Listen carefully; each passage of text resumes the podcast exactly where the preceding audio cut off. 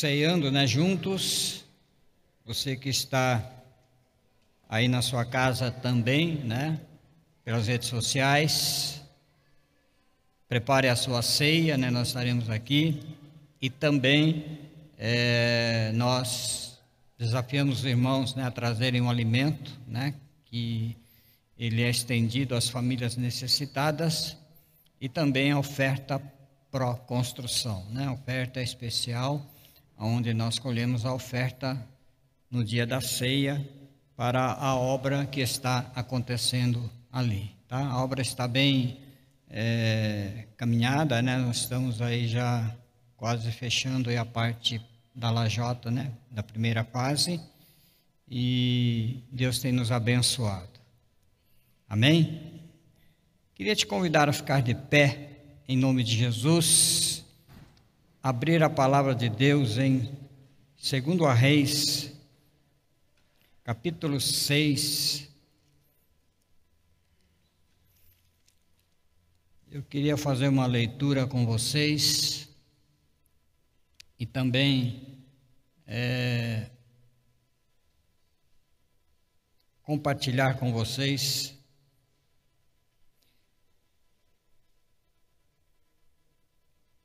Amém?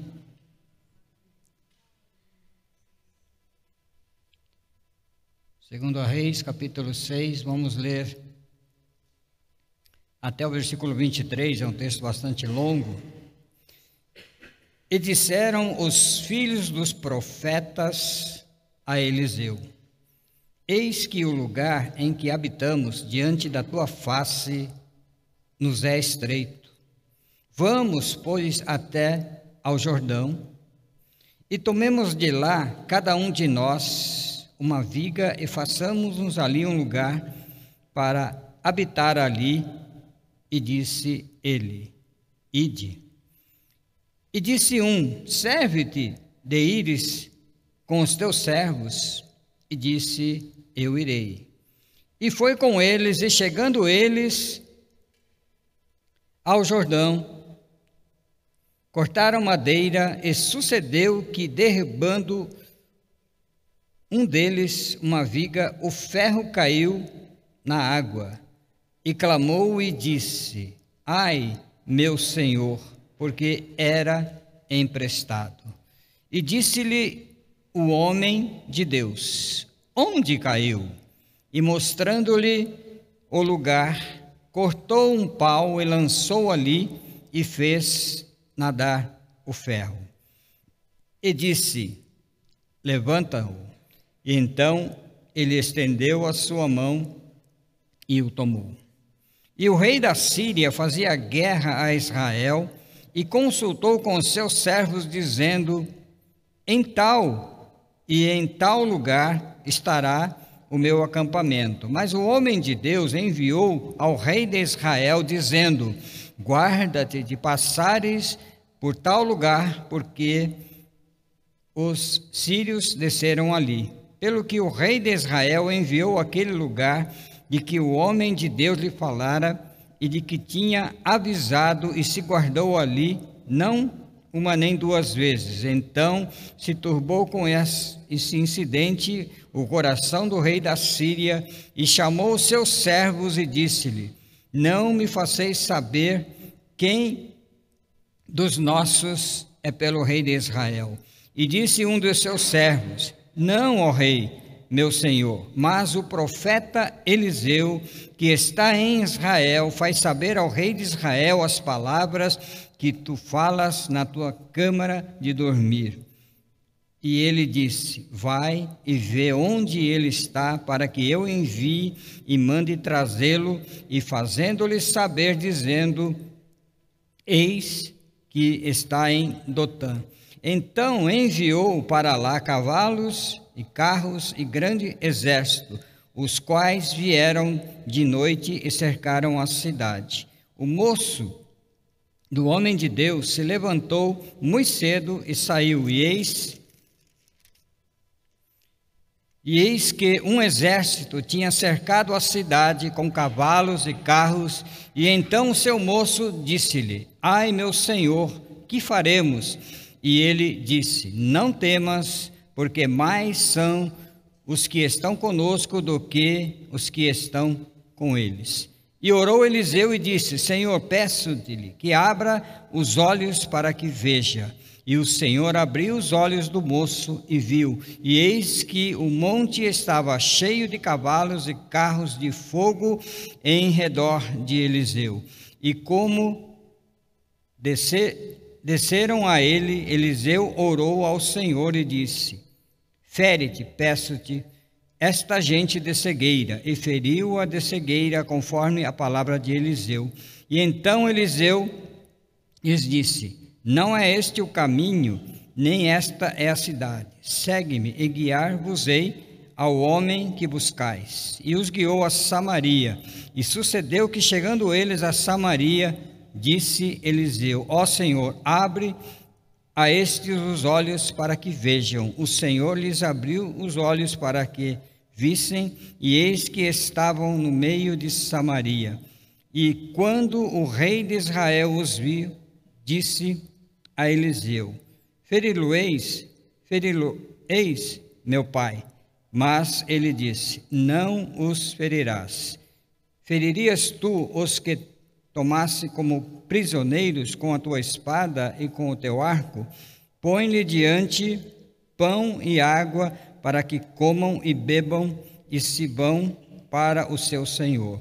E apresentou-lhes um grande banquete e comeram e beberam e os despediu e foram para o seu senhor e não entraram mais as tropas de sírios nas terras de Israel. Querido Deus, em nome do Pai, do Filho e do Espírito Santo. Nesta noite, ó Pai, creio que nós estamos aqui reunidos e o teu povo está aqui porque deseja ter um encontro contigo e deseja ouvir a voz do teu espírito, o teu comando e as tuas instruções. Creio que há muitos entendimentos, muitas necessidades, muitos pedidos aqui nesta noite, mas o Senhor conhece a cada um detalhadamente aquilo que necessitam e aquele, aqueles que precisam de uma resposta e de uma direção. Por isso, nesta noite, ó Deus, segundo as necessidades, segundo o teu poder e o teu querer, para aqueles que querem desejam ouvir a tua voz e ter um encontro com o Senhor, manifesta-te, fala, traz a tua graça, a tua direção, e quero, em nome do Senhor Jesus, desde já repreender todo e qualquer intento de Satanás para tentar roubar, tentar. Em nome do Senhor Jesus, quero repreender esses espíritos malignos para que não venham ser o ser que querem roubar, mentir ou atrair as pessoas que querem e desejam receber do Senhor nesta noite. Acampa os teus anjos ao redor aqui deste quarteirão, deste local, em nome de Jesus. Amém. Podem se assentar.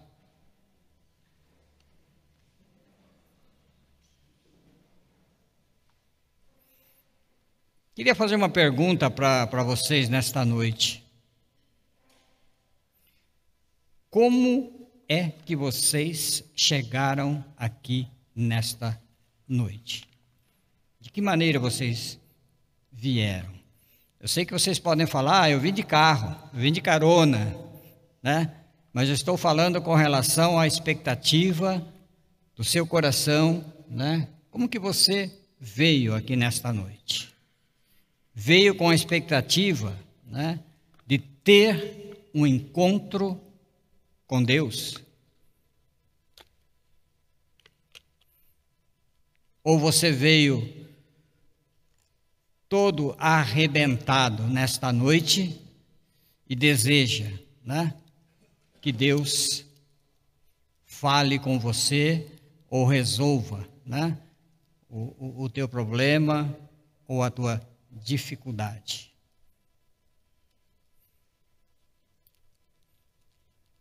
Nossa, gente, o que está acontecendo? Você pode falar para você mesmo. Queridos, esta é a realidade de muitos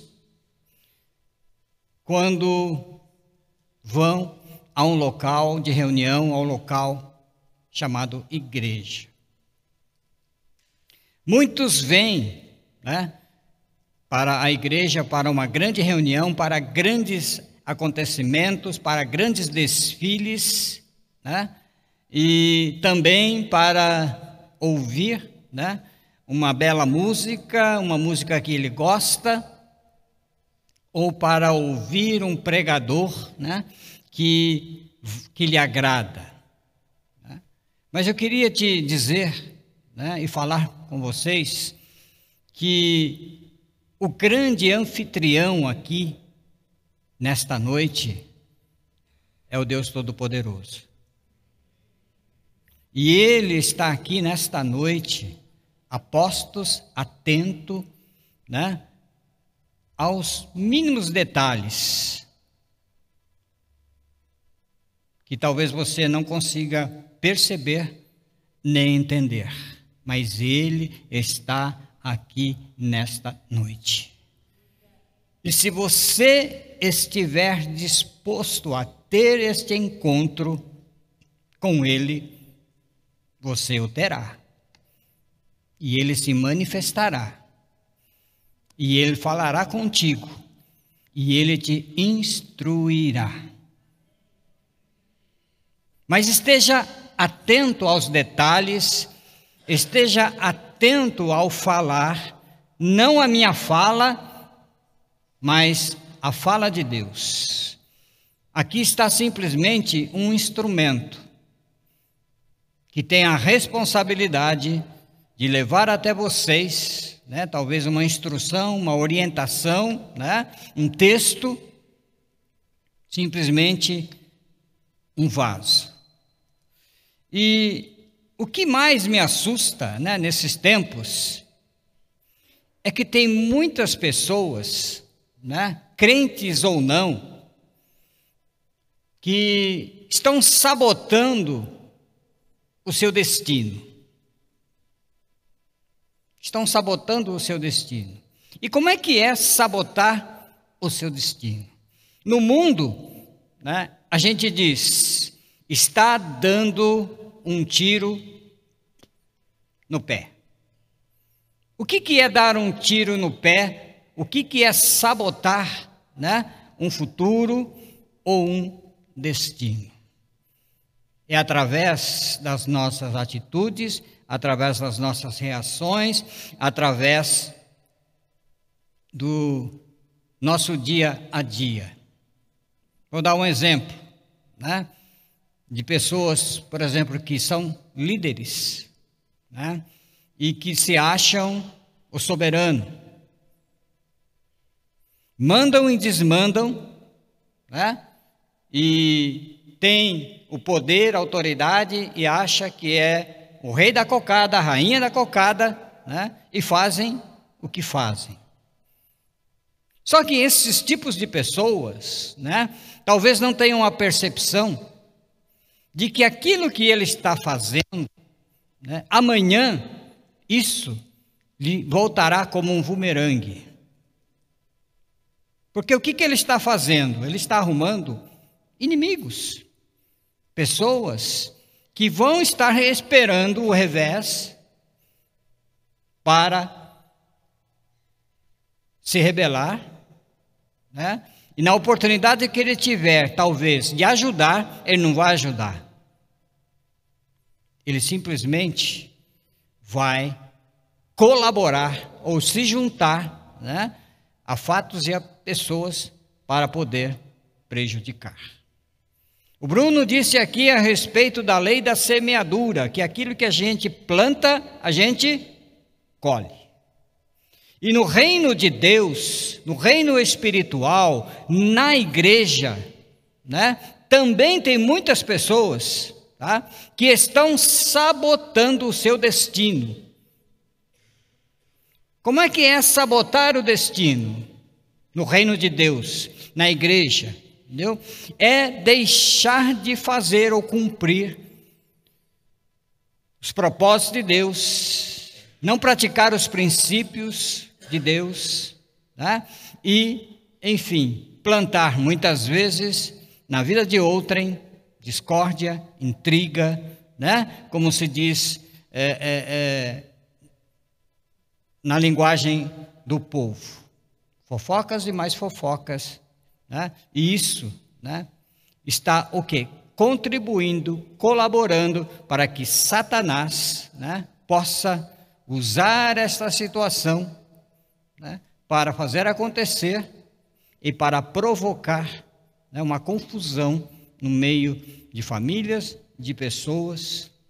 E certamente este que pratica estas coisas né, estará é, sendo julgado né, e também está sabotando ou está destinando a sua vida né, para algo que não é bom o fim. Então, eu queria dizer, queridos, que nós, como disse alguém, somos o que fazemos repetidamente. Somos o que fazemos repetidamente. As nossas rotinas diárias, elas se tornam hábitos. As nossas rotinas diárias se tornam hábitos. Comparando, queridos, um motor de um carro, um carro ele tem movimentos repetitivos. O pistão ele sobe, desce, sobe, desce, sobe, desce, tem momentos, movimentos repetitivos. E nós muitas vezes nas nossas vidas, né? Muitas coisas se tornaram hábitos e nós realizamos os nossos movimentos repetitivos. O que eu estou querendo dizer com isso? Muitas vezes você estar aqui nesta noite se tornou um hábito. Se tornou um hábito, né? De estar aqui, talvez dois minutos para sete, sete cinco, quinze para sete e, e assim por diante. Isso se torna um hábito repetitivo e faz parte das nossas vidas diárias. Nos nossos lares, nos nossos trabalhos, né? Nós também muitas vezes nos tornamos repetitivos, né? Nós começamos a fazer certas coisas, né? Movimentos repetitivos e nós sabemos, queridos, né, que o motor de um carro que tem os movimentos repetitivos, que nós ligamos ele, né, ele começa a trabalhar, ele começa a andar, mas ele precisa de algo chamado óleo, que vai no motor para lubrificar, para que os movimentos repetitivos eles perpetuem, continuem. Deixa um motor sem óleo o que vai acontecer? Vai estourar, vai quebrar. Assim também nas nossas vidas, nós precisamos prestar atenção que os movimentos repetitivos de cada dia, de cada manhã, cada hora, cada instante, nos cultos, né, se tornam também perigosos, Porque nós não estamos atentos a repor né, o óleo, a fazer coisas que realmente precisam ser feitas, que é ter um momento aonde nós temos um encontro com Deus. Rotinas diárias tornam-se hábitos. E nesse texto que nós acabamos de ler, o profeta Eliseu, e certamente o profeta Elias, que foi o antecessor de Eliseu, eles estavam preocupados com uma descendência, com uma posteridade. E então, segundo o texto, provavelmente eles fundaram esta escola de profetas e eles estavam trabalhando vidas e pessoas né, para darem continuidade ao ministério sacerdotal, ao ministério profético, né, e assim por diante. Mas eu queria te dizer uma coisa: que Deus, no seu projeto, no seu projeto, na sua intenção, Ele te criou imagem e semelhança dele para um propósito. E é este propósito que nós temos que guardar em nosso coração, e é esse propósito e este chamado que nós temos que prestar atenção e temos que levar adiante aquilo que Deus, como propósito, como plano, como projeto, estabeleceu para pertencer ao seu reino, para ser um instrumento, para ser alguém que verdadeiramente entendeu o chamado, cumpre as suas obrigações e não está aqui, né? Porque a rotina ou porque o hábito lhe faz, né? Com que ele esteja aqui. Então, a primeira coisa que eu queria dizer para você, você foi chamado para ser salvo. Põe para mim na tela aí Efésios 2, 8 e 9, por favor. Você foi predestinado para ser salvo. Que diz lá o texto? Porque pela graça sois salvos. A graça de Deus te concede a salvação por meio da fé, e isso não vem de vós, mas é dom de Deus não vem das obras para que ninguém se glorie. Tá? Então você é alguém, tá? Escolhido por Deus, chamado por Deus para salvação. Não é pela obra, né? Mas é pela fé, pelo dom gratuito de Deus, pela graça dele, ele te deu, né? Ele nos deu esta salvação. A segunda coisa, Deus te chamou para ser, para que você seja santo, para que nós fôssemos santificados. Efésios 1:4. Como também nos elegeu. Olha só, ele nos elegeu, ele nos escolheu nele antes, antes da fundação do mundo, para que fôssemos santos e irrepreensíveis diante dele em amor. Ele te chamou para você ser santo, né? Em amor. Terceira coisa, ele te chamou para você anunciar o reino de Deus. Mateus 28, 19.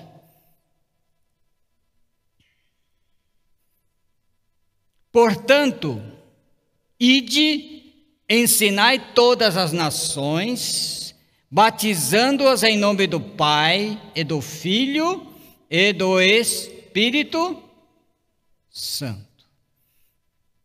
Então nós temos aqui a salvação, que nos é dada gratuitamente, ele nos chama para sermos santos, tá? buscarmos a nossa santificação, e ele nos chama para anunciar o reino de Deus. Ide e fazei discípulos, ensinando-os, batizando-os, tornando pessoas para fazer parte do corpo de Cristo, parte do reino de Deus. Estas são, este é o tripé, tá? De cada um de nós que conhece, que reconhece, que recebeu Jesus como seu Salvador. Amém?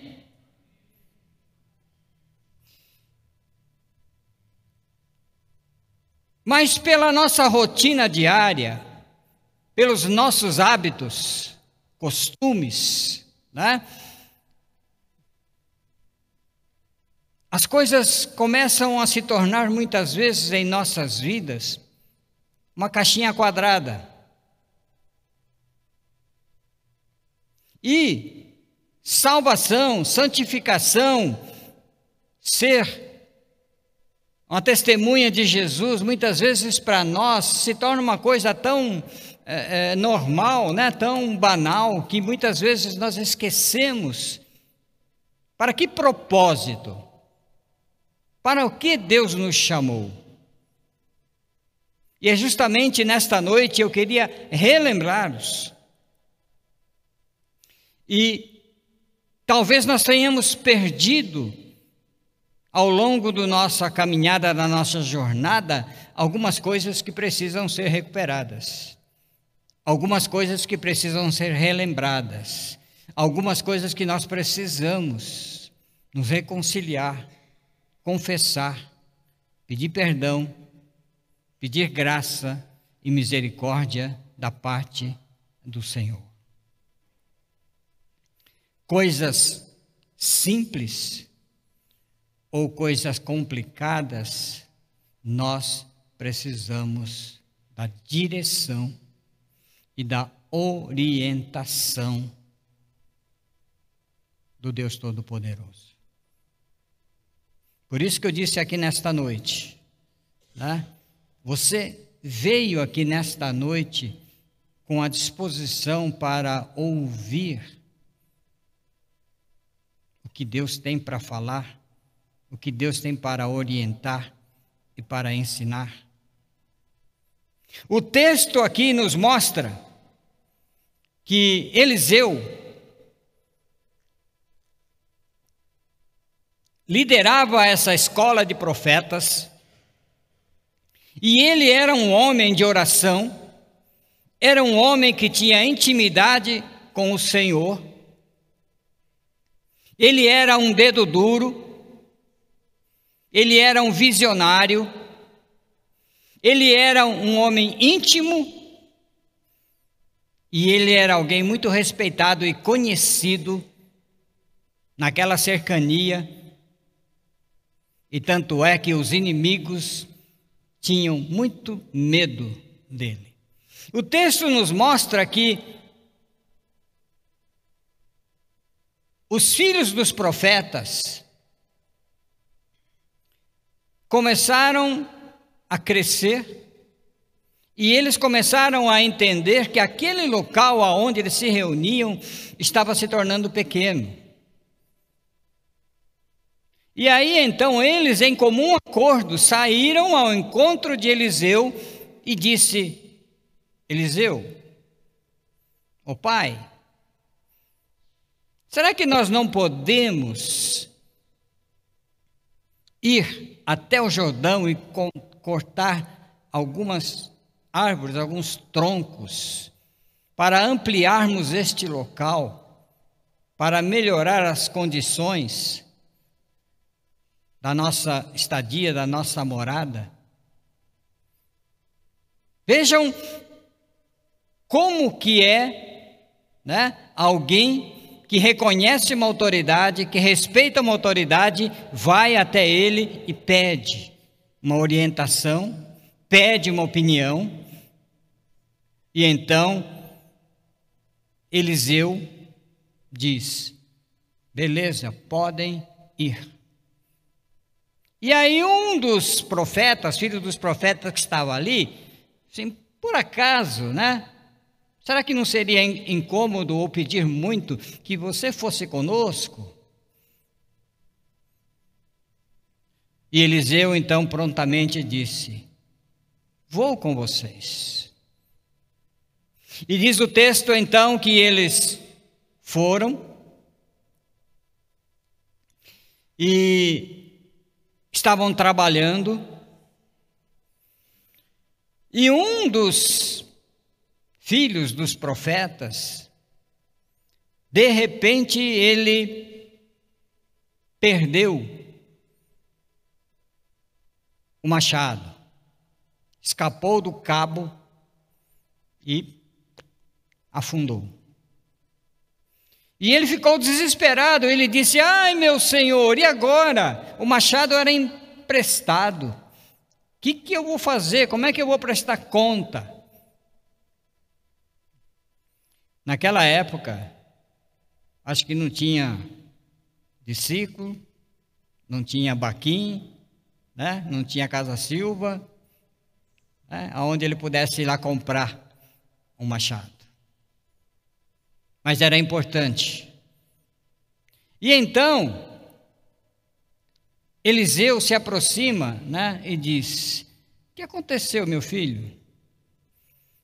Ele falou: Olha, eu estava aqui cortando e, de repente, Machado afundou e era emprestado.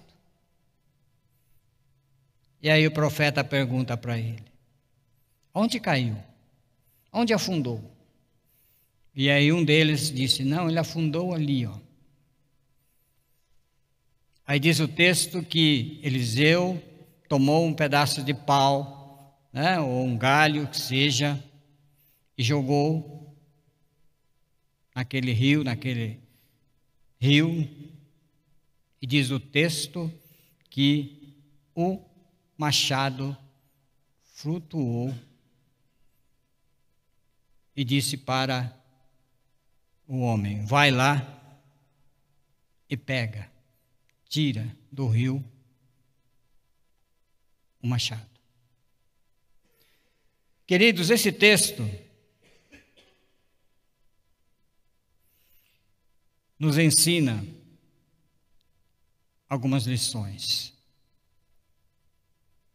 A primeira coisa que eu tiro aqui desse texto é que coisas simples ou complicadas, elas precisam da direção, da orientação de Deus. A segunda coisa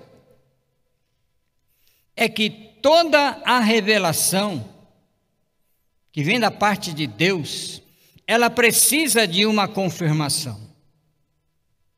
Não é porque Deus me falou que eu vou sair fazendo, arrebentando as coisas. As pessoas confundem as coisas, entendeu? Ah, Deus me falou, sabe? E sai arrebentando, as, fazendo as coisas. Nós vemos o texto de Gideão, né? Quando ele queria a confirmação da, daquilo que ele queria fazer. Né? E ele, lá com o, o, o, teste lá do pão, né? a gente aprende ali que não foi uma, mas foi duas, até ele receber a convicção e a certeza que aquilo vinha de Deus. E estes filhos dos profetas, eles tiveram uma direção, né? foram até Eliseu, pediram a confirmação, a aprovação, compartilharam né, é, aquilo que eles estavam sentindo, eles estavam alinhados no mesmo propósito, e após a aprovação, a orientação, eles foram cortar a madeira.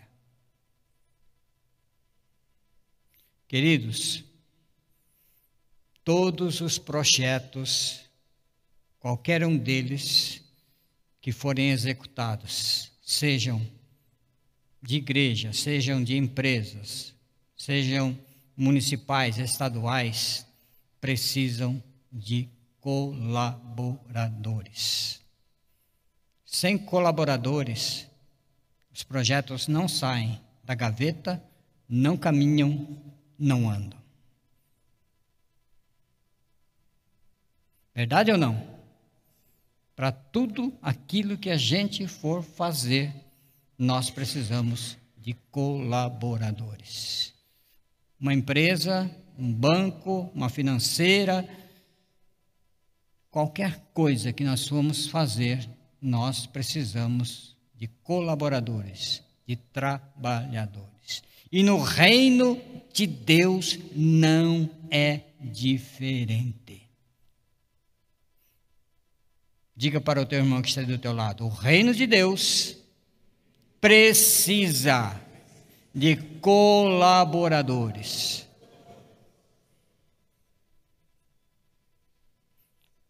Vocês já ouviram falar aquele aquela coisa que diz assim: uma só andorinha não faz verão? É verdade. Uma andorinha só não faz verão. Então, queridos, a igreja, o reino, precisa de colaboradores. Nós fomos chamados para um propósito, como eu já disse aqui, não é simplesmente para sermos salvos, não é simplesmente para nos tornarmos santos, mas nós fomos chamados para sermos colaboradores do reino de Deus. Amém ou não amém? amém? Glória a Deus. E tem coisas, queridos,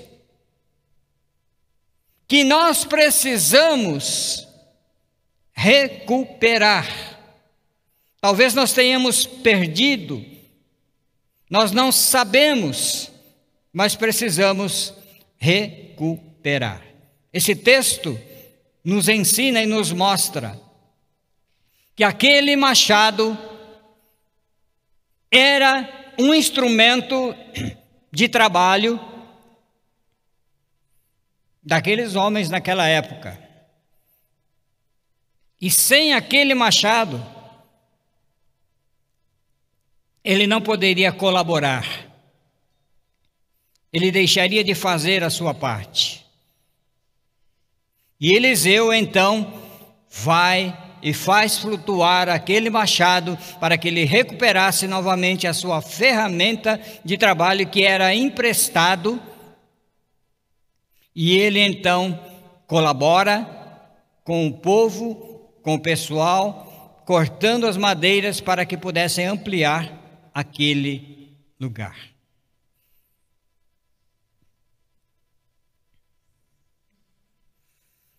Queridos, você que está aqui nesta noite, eu não sei o que você perdeu. Eu não sei o que nós perdemos. Mas uma coisa eu quero te dizer. Se você estiver atento à voz do Espírito, à voz de Deus aqui nesta noite, Ele vai te ajudar a encontrar aquilo que você perdeu.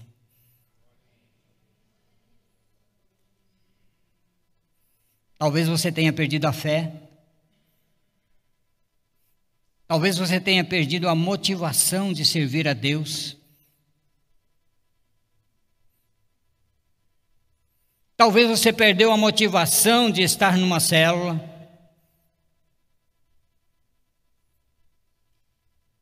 Talvez você perdeu a motivação de vir à igreja. Mas Deus está aqui nesta noite para fazer você recuperar aquilo que você perdeu. E quero te dizer uma coisa, queridos. A ferramenta mais importante para a gente recuperar aquilo que se perdeu se chama oração.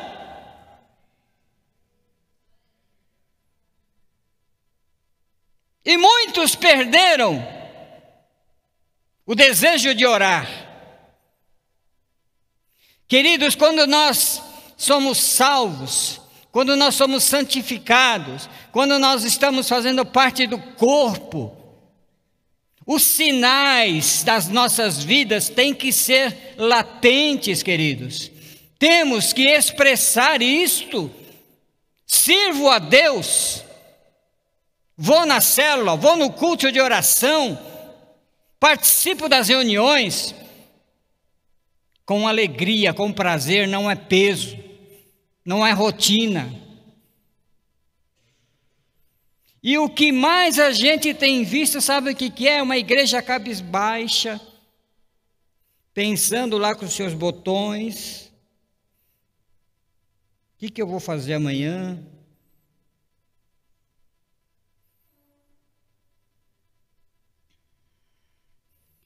Eliseu era um homem de oração.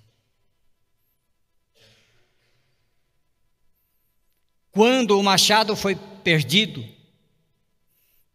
Eliseu orou ao Senhor e o machado flutuou. A ferramenta mais importante que vai abrir os nossos olhos espirituais, que vai nos levar à visão de Deus, se chama oração. Temos que ter a visão de Deus para tudo. Porque se nós olharmos a nossa ótica, se nós olharmos a nossa visão, nós estaremos patinando, nós estaremos continuando, sabe, nesta mornidão, nessa mesmice, faça chuva, faça sol. Não tenho prazer, não faço não me importo,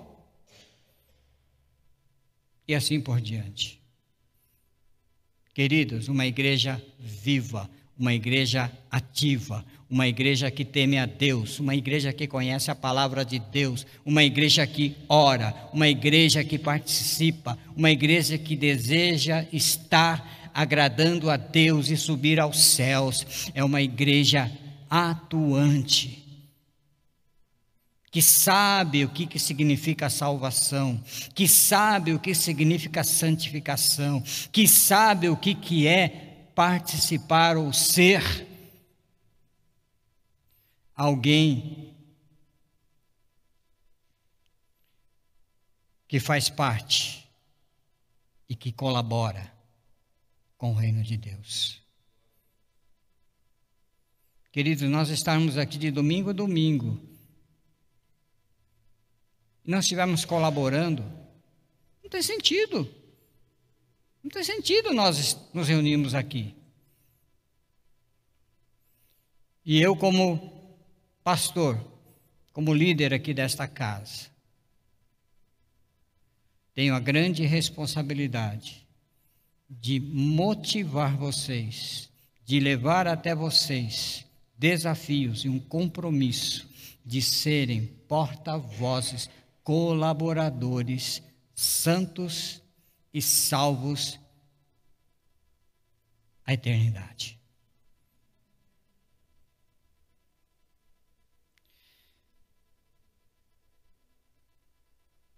Observem o texto.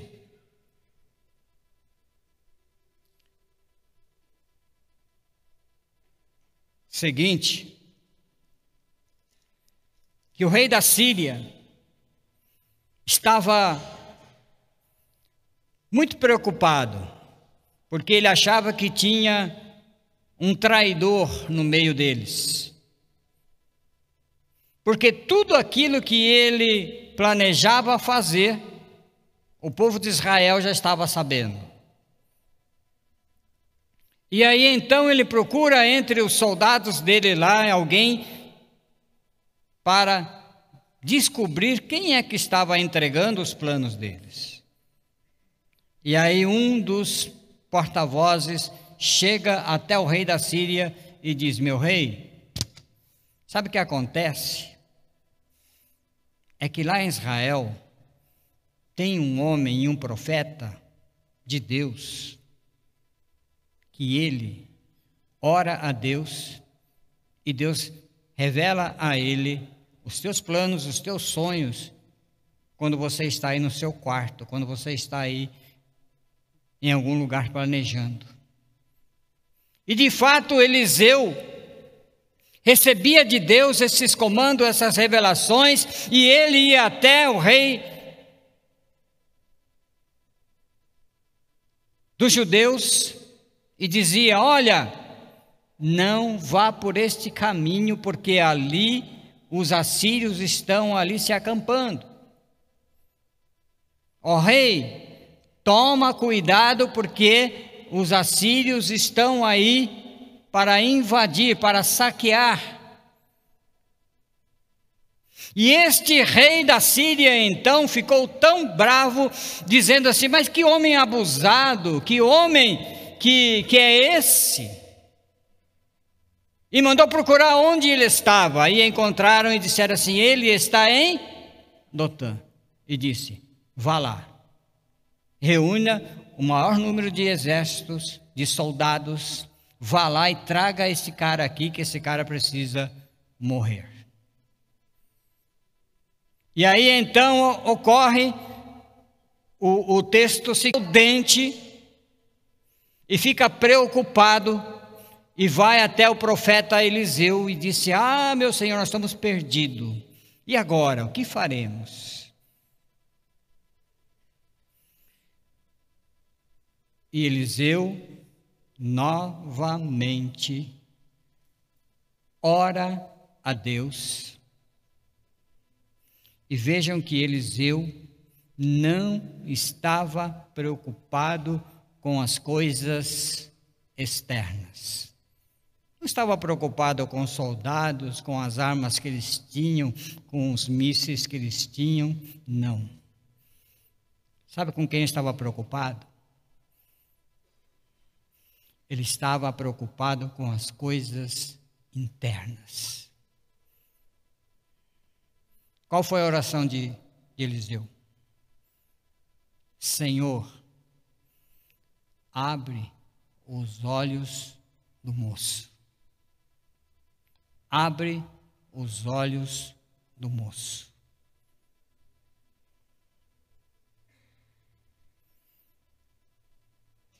Sabe o que isso me ensina?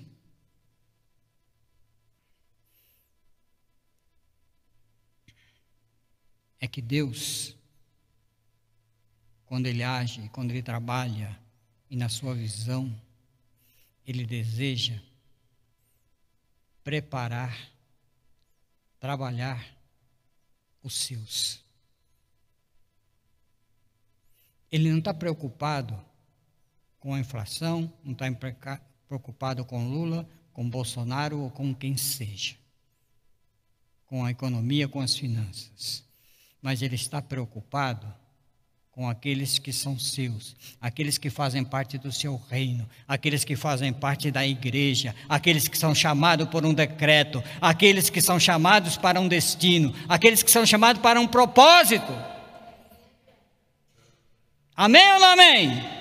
Então Deus nesta noite está aqui, queridos, para que você tenha a visão dele, a visão do reino Eliseu estava preocupado com o moço e disse: Deus, abre os olhos do moço. E quando os olhos do moço foram abertos, ele pôde ver na ótica de Deus, ele teve a visão de Deus, e ele viu carros cheios de fogo, carruagens ali, que estavam ali, milhares e milhares de anjos, para ajudá-los para que eles não fossem atingidos.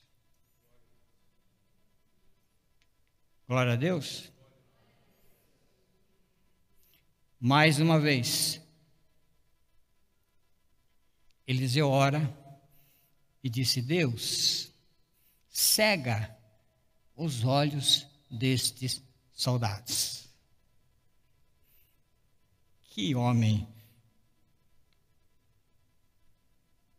ousado, né? Deus cega os olhos desses inimigos. Diz o texto que Deus cegou os olhos dos soldados sírios. E Eliseu foi até o encontro deles lá. Ô, oh, gente, tudo bem aí? Viu? Vocês estão perdidos? Não é aqui que está o homem que vocês estão procurando. Viu? Eu vou ajudar vocês. Vocês podem me seguir? E Eliseu leva, conduz estes homens até Samaria, diz o texto. E lá o rei dos judeus disse: Ô Eliseu, você está louco? Vai trazer esses caras aqui? E Eliseu diz para ele: prepara alimentos e não pouco, faz um banquete para eles. E então, os, o rei queria matar todos aqueles soldados, mas Eliseu disse: Não, por acaso você é covarde, você mata os seus prisioneiros? Prepara um banquete. E então Eliseu novamente orou a Deus, dizendo: Senhor, abre os olhos destes assírios. Diz o texto que Deus abriu os olhos, comeram, beberam e depois receberam a ordem para retornarem até a terra deles. E diz o texto que não houve mais guerra entre eles, porque o Deus de Eliseu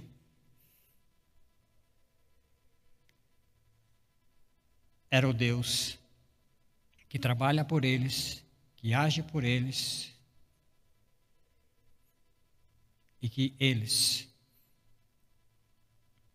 em nome de Deus, puderam testificar, puderam ver como é poderoso, precioso a ferramenta da oração.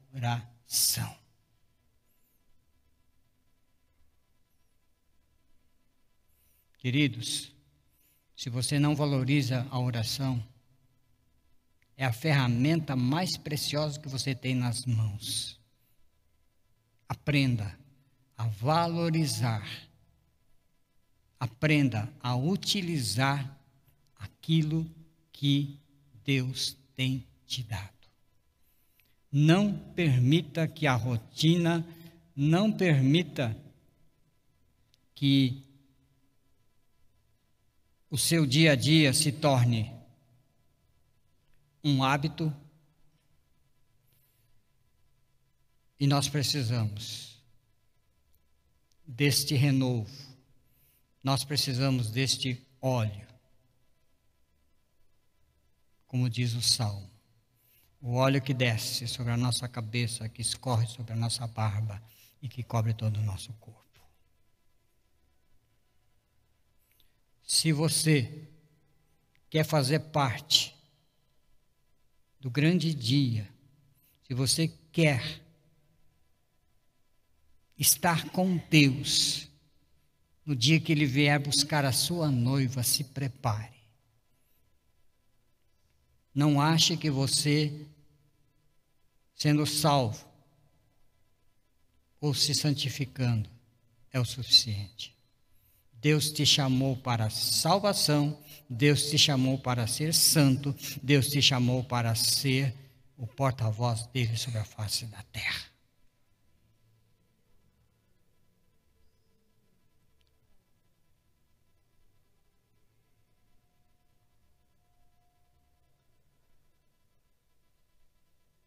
O Evangelho precisa ser anunciado e precisa ser reafirmado.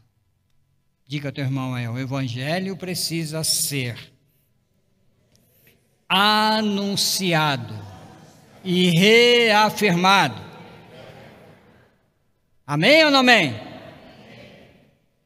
Nós precisamos anunciar mas nós precisamos reafirmar, ratificar que há um Deus que está conosco, que é conosco e que é por nós. Eliseu anunciava o Evangelho, mas ele reafirmava através da sua oração, através da sua revelação, através da sua visão. Ele estava na frente de todo mundo porque ele tinha a visão de Deus. Todo projeto, queridos, precisa de colaboradores. O reino de Deus não é diferente, precisa de colaboradores. Não adianta um, um carro ter o um motor, ter o óleo lubrificado e você adentrar ao carro, sentar lá e ficar virando o volante. Você não vai dirigir, o carro não vai andar. E a nossa vida também é da mesma forma. Se nós queremos caminhar, se nós queremos andar, se nós queremos progredir, se nós queremos mudar de vida, se nós queremos alcançar o reino, se nós queremos alcançar a nossa família, queridos, é necessário que nós tenhamos atitudes, que nós anunciemos o Evangelho, mas que nós também reafirmamos que nós servimos a um Deus que é poderoso. Precisamos resgatar as ferramentas. Precisamos resgatar aquilo que perdemos. Não sei o que nós perdemos no caminho. Não sei o que você perdeu. Cabe a você. E nesta noite, o Senhor está aqui para te ajudar a recuperar esta ferramenta preciosa. Talvez lá na sua conversão, você era o cara que pregava até para o poste. E hoje? Lá no início da sua conversão, você era o cara que lia a Bíblia duas vezes por ano.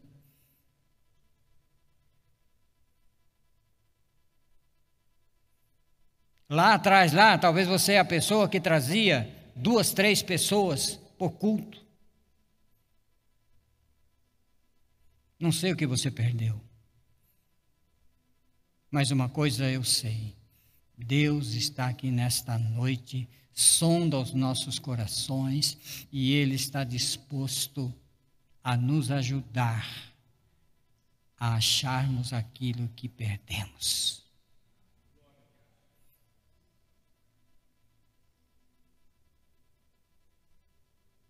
Tenho feito uma reflexão na minha vida, tenho buscado e resgatado algumas coisas que eu perdi no meio do caminho, que preciso resgatar. Queridos, eu venho de um tempo, de uma época, e o Celso e a Ângela estão tá aqui, a Terezinha também, que são pessoas que nos acompanharam dos montes, aonde nós víamos a glória de Deus se manifestar. Gravetos a gente trazia no bolso dos montes. Lembra, Ângela, que nós saímos daqui três horas da manhã para ir orar em Americana com os irmãos lá? tempo bom, tempo de oração, tempo em que Deus se manifestava poderosamente nas nossas vidas. E outra coisa, queridos, nós precisamos guardar e muito bem essas ferramentas porque elas não são nossas. Elas são emprestadas. E tem gente jogando na lata do lixo, tem gente jogando fora.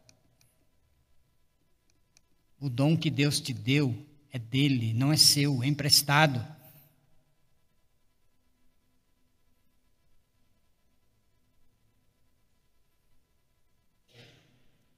Precisamos ter a visão de Deus. Porque se não tivermos a revelação e a visão de Deus, nós vamos andar como simplesmente humanos. E o teu vizinho está indo para o inferno, você não está nem um pouco preocupado por ele. Esse não é o evangelho que a gente tem anunciado aqui. Esse não é o evangelho que Deus quer que a gente tenha. Queridos, em nome de Jesus,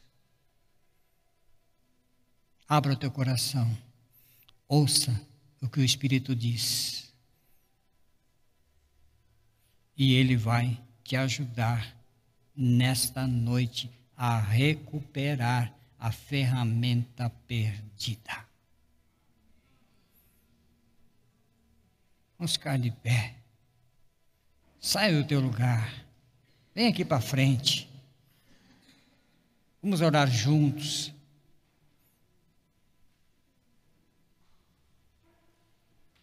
Sai do teu lugar, vem aqui na frente.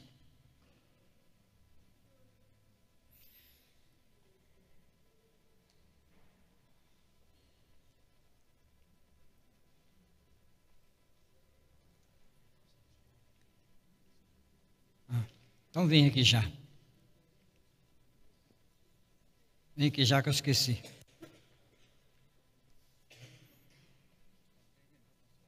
Não, depois a gente ora. Cadê o Denis? Denis. Gente, boa noite, graça e paz. Antes de encerrar, eu queria só dar um recadinho. Na semana que vem, no domingo de manhã, nós teremos aqui um café da manhã para os casais. Quem lembra o que é domingo que vem? Dia dos Namorados. Então, nós queremos convidar todos vocês para um café da manhã, às 9 horas da manhã. A gente vai ter um momento aqui de louvor, uma bênção toda especial para a sua vida, para a sua família, para a sua casa. Seguindo aqui as palavras do pastor Paulo, né? A gente não pode perder a nossa chama, a nossa comunhão como casal, a nossa relação. A gente não pode perder, deixar a rotina nos tirar as bênçãos da nossa convivência como marido e mulher. Então, eu sei que você, marido, já preparou um sábado à noite todo especial, já preparou aí, né, um final de semana, um jantar diferente com a sua esposa. No domingo de manhã, você não vai gastar nada.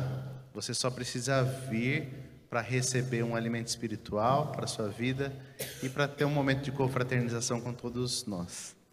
Amém? Dê o seu nome para Laís, por favor, até amanhã, no máximo até terça-feira, para a gente se preparar para acolher todo mundo da melhor forma. Tá bom? Obrigado, Deus abençoe. Assim com as mãos. Diga assim comigo.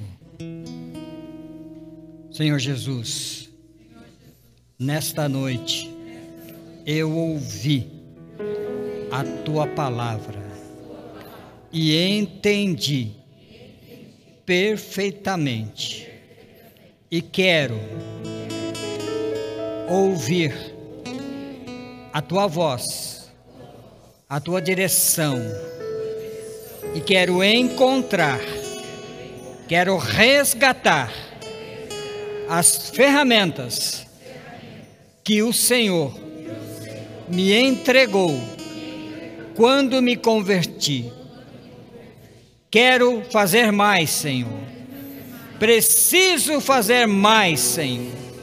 Porque este é o chamado, este é o propósito para o qual eu fui chamado, comissionado, em nome de Jesus. O reino de Deus precisa de colaboradores. E eu quero te dizer, Senhor, eis-me aqui, Senhor. Eis-me aqui, Senhor. Envia-me a mim. Aleluia. Querido Deus, em nome do Pai, do Filho e do Espírito Santo. Aquece as chamas do nosso coração. Que nós possamos voltar, ó Deus, ao primeiro amor. Aquela paixão que nutria nossas almas, no desejo de anunciar, de buscar, de conhecer, de ler, de estudar, de fazer parte de uma comunhão, de um relacionamento, de fazer parte de um culto de oração de ser um participante, um membro atuante e participante de um grupo, de uma célula, de um ministério, em nome de Jesus. Quero orar nesta noite, profetizar e abençoar que esta igreja, meu Pai, ela começará a se mover de uma forma sobrenatural. Ela há de levar a mensagem de esperança, de vida, de transformação, e se tornará na comunidade terapêutica que deseja alcançar e salvar vidas e mais vidas em nome de Jesus. Livra-nos, meu Pai, da rotina livra-nos da mornidão, livra-nos, meu Pai, das coisas perniciosas que tão somente estão roubando o nosso tempo, a nossa fé e a nossa esperança. Ó Deus, que estas vidas aqui, esses que estão em casa, sejam movidos por um período de entrega, de oração, de jejum, de leitura, de uma vida íntima e de uma vida próxima com o Senhor. Ó Deus, sou grato ao Senhor, porque eu creio e neste altar, neste púlpito, ainda o Senhor tem nos dado a graça para poder ensinar, para profetizar. E o Senhor tem falado, porque horrenda coisa é quando Deus não fala mais. Mas enquanto o Senhor está falando, é porque ainda há esperanças, porque ainda há propósitos. Eu quero te agradecer, ó Deus. Não sou eu, mas é o Espírito do Senhor. Obrigado, meu Deus. Quero abençoar este povo. Quero declarar em nome do Pai, do Filho e do Espírito Santo que todos que adentraram aqui e aqueles que estão nos seus lares certamente estão sendo trabalhados neste momento pelo Espírito Santo. Em nome de Jesus. Amém. Tira uma canção. Aleluia. Cante esta canção